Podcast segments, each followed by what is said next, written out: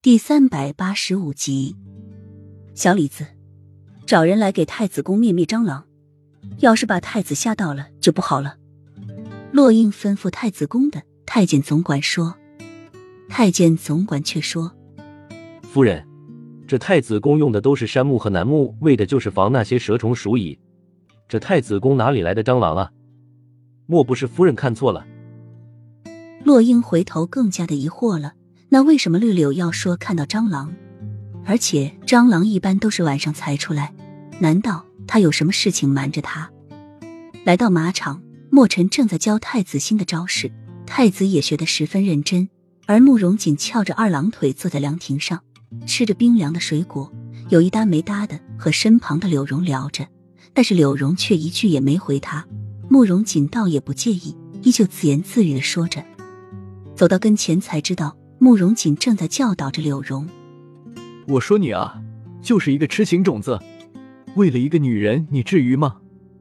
把自己都封闭起来。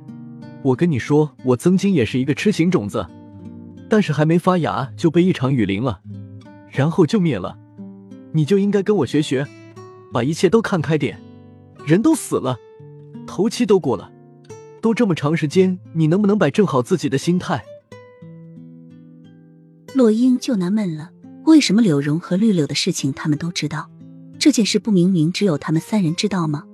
他没有说出去，绿柳自然也不会说出去，那柳荣就更不会了。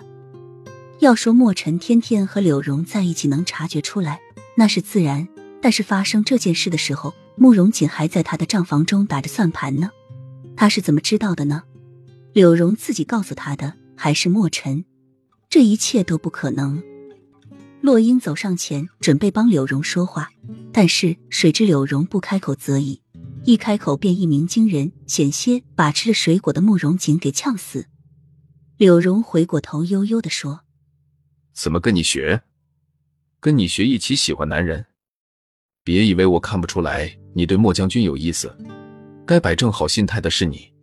我诚心的奉劝你一句，你和莫将军没戏。呼洛英简直笑喷了，真的看不出平时挺木讷的柳荣竟然察觉到这件事情。